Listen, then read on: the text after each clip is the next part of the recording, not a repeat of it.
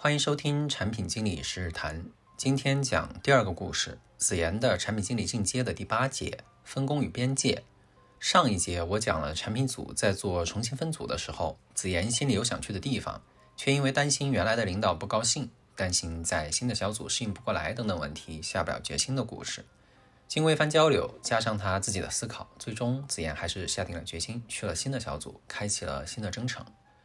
过了一个多月，我在一次工作会议上碰到了子妍。散会之后，我因为过一会儿还要在附近开会，便在会议室里坐一会儿。子妍也没走，说她还要在这个会议室继续开会，我们俩便闲聊起来。我问子妍最近怎么样，在新的小组还适应吧？子妍把手头的电脑合起来说还可以，还在调整状态，但是基本都适应了。我想起上次跟子妍交流时，她纠结的样子，说：“你看你上次那么纠结，真的过去了之后，这事儿是不是也就过去了？”子妍点点头说。当时我确实是想的太复杂了，毕竟我没换过小组嘛，不知道是什么情况。我说经历过了，自然就明白了。而且我觉得，就算那天你没有找我聊，其实你也会决定最终去换这个小组。因为说了那么多，你主要担心的其实是换了之后的事情，而不是换还是不换。子言耸耸肩说：“是的，其实当时已经差不多想好了，就是缺乏勇气。”我问子言说：“你现在是不是发现，其实没有你当初想的有那么多的问题？”子言说。问题呢，其实还是有的。我也合上了电脑，问什么问题？说来听听看。子言说，也不算是问题吧，换个词儿说，应该说叫有一些新的发现。我发现，在青青姐姐的组里工作，在工作边界上不太一样。最近我就遇到一个例子，在原来的小组里，我们和设计师之间的边界其实还蛮清楚的。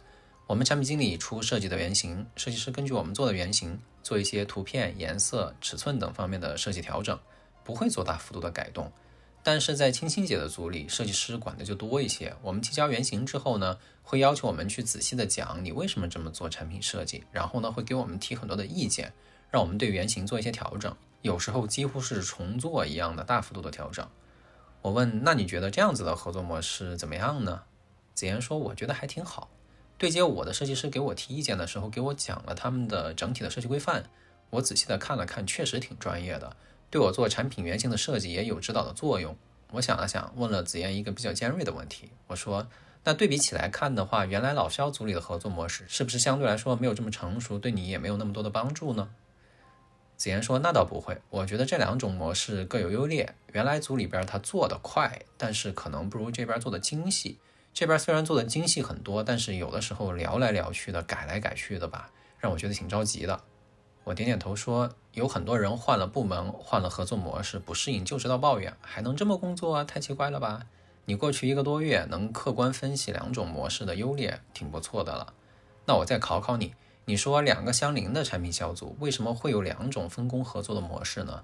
为什么不是同一种呢？”子妍挠挠头说：“啊，这我倒还没想过，应该就是青青姐和设计师那边的负责人定的吧。”我说你回答的也对，但是如果是我来回答这个问题，我的答案可能跟你就不太一样。子妍把椅子挪近了一点，咧了咧嘴说：“嘿嘿，那你说说看呗，我听着。”我说，团队之间的边界也好，分工也好，其实都是磨合出来的，不是靠谁硬生生的规定出来的。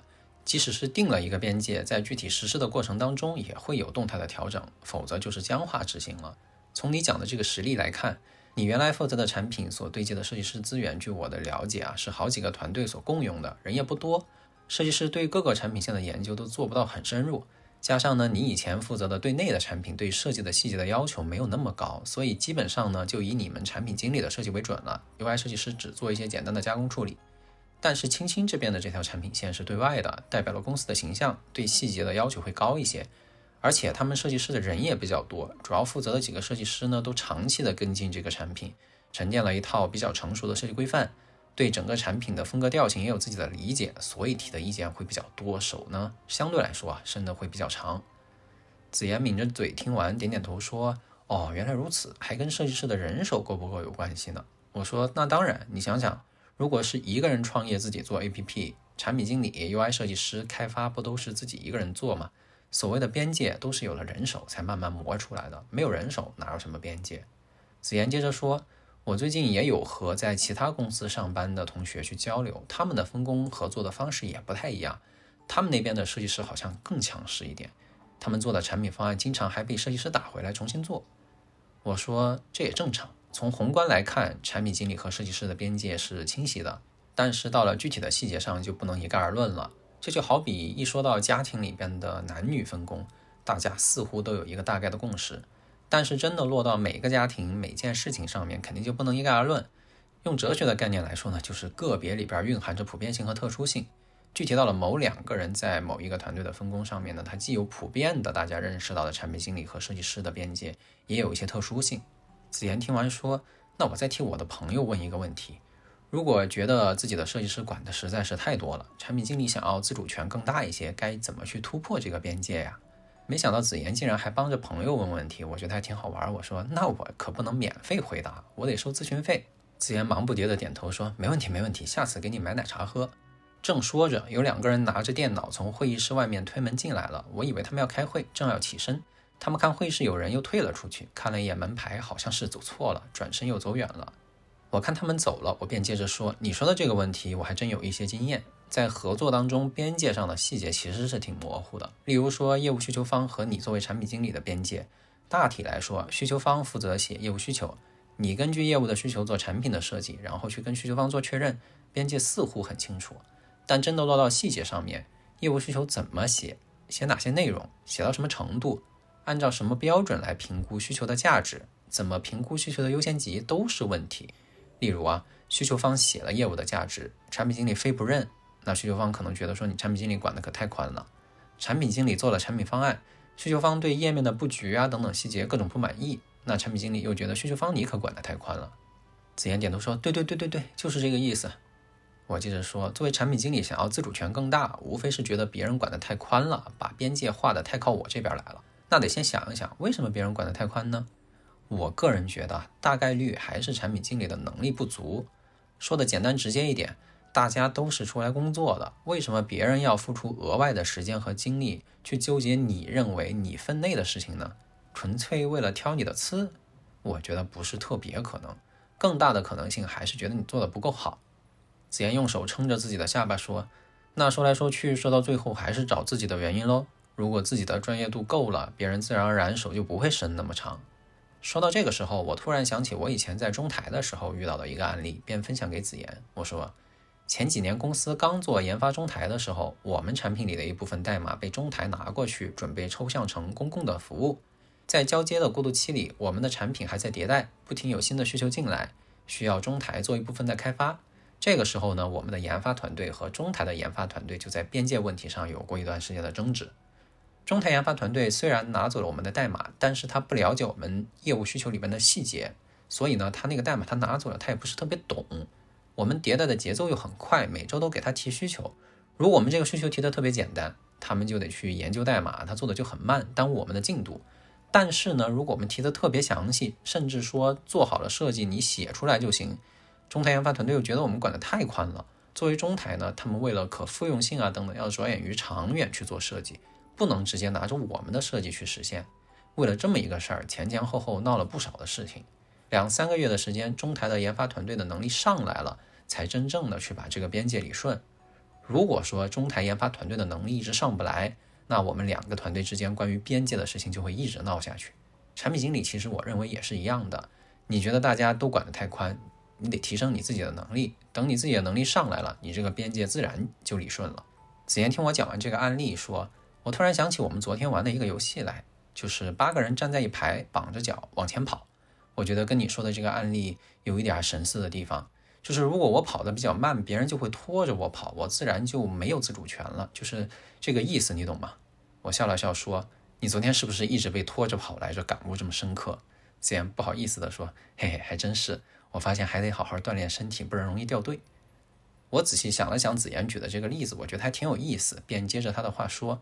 你这个例子举的还挺好，在你说的这个游戏里面，大家的步调不一致不要紧，最要紧的是大家的心要齐，目标要一致。在工作里，我也深有体会，大家再怎么去争论边界的问题，只要目的真的是为了做好事情，那都没关系。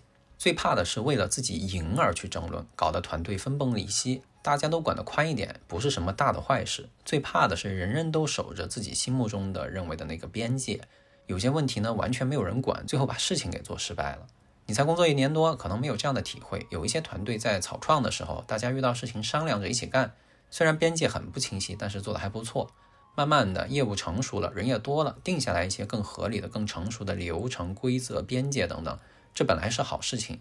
但是呢，过了个几年，大家开始拿着这个边界说事儿，这个事儿是我的，你可别碰；这个事儿不是我的，我可不管。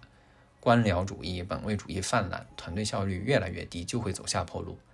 子言听完说：“这个我倒是听同学聊过，就是大公司病嘛。”我说：“是的，凡事呢，我们要认识它的本质。”分工和边界是动态变化的，在细节处也是非常模糊的，这都是现象。从本质来说，分工与边界是为了更高的效率、更好的效果。如果说分工和边界与它的本质相违背，那就不对，这个分工和边界就需要调整。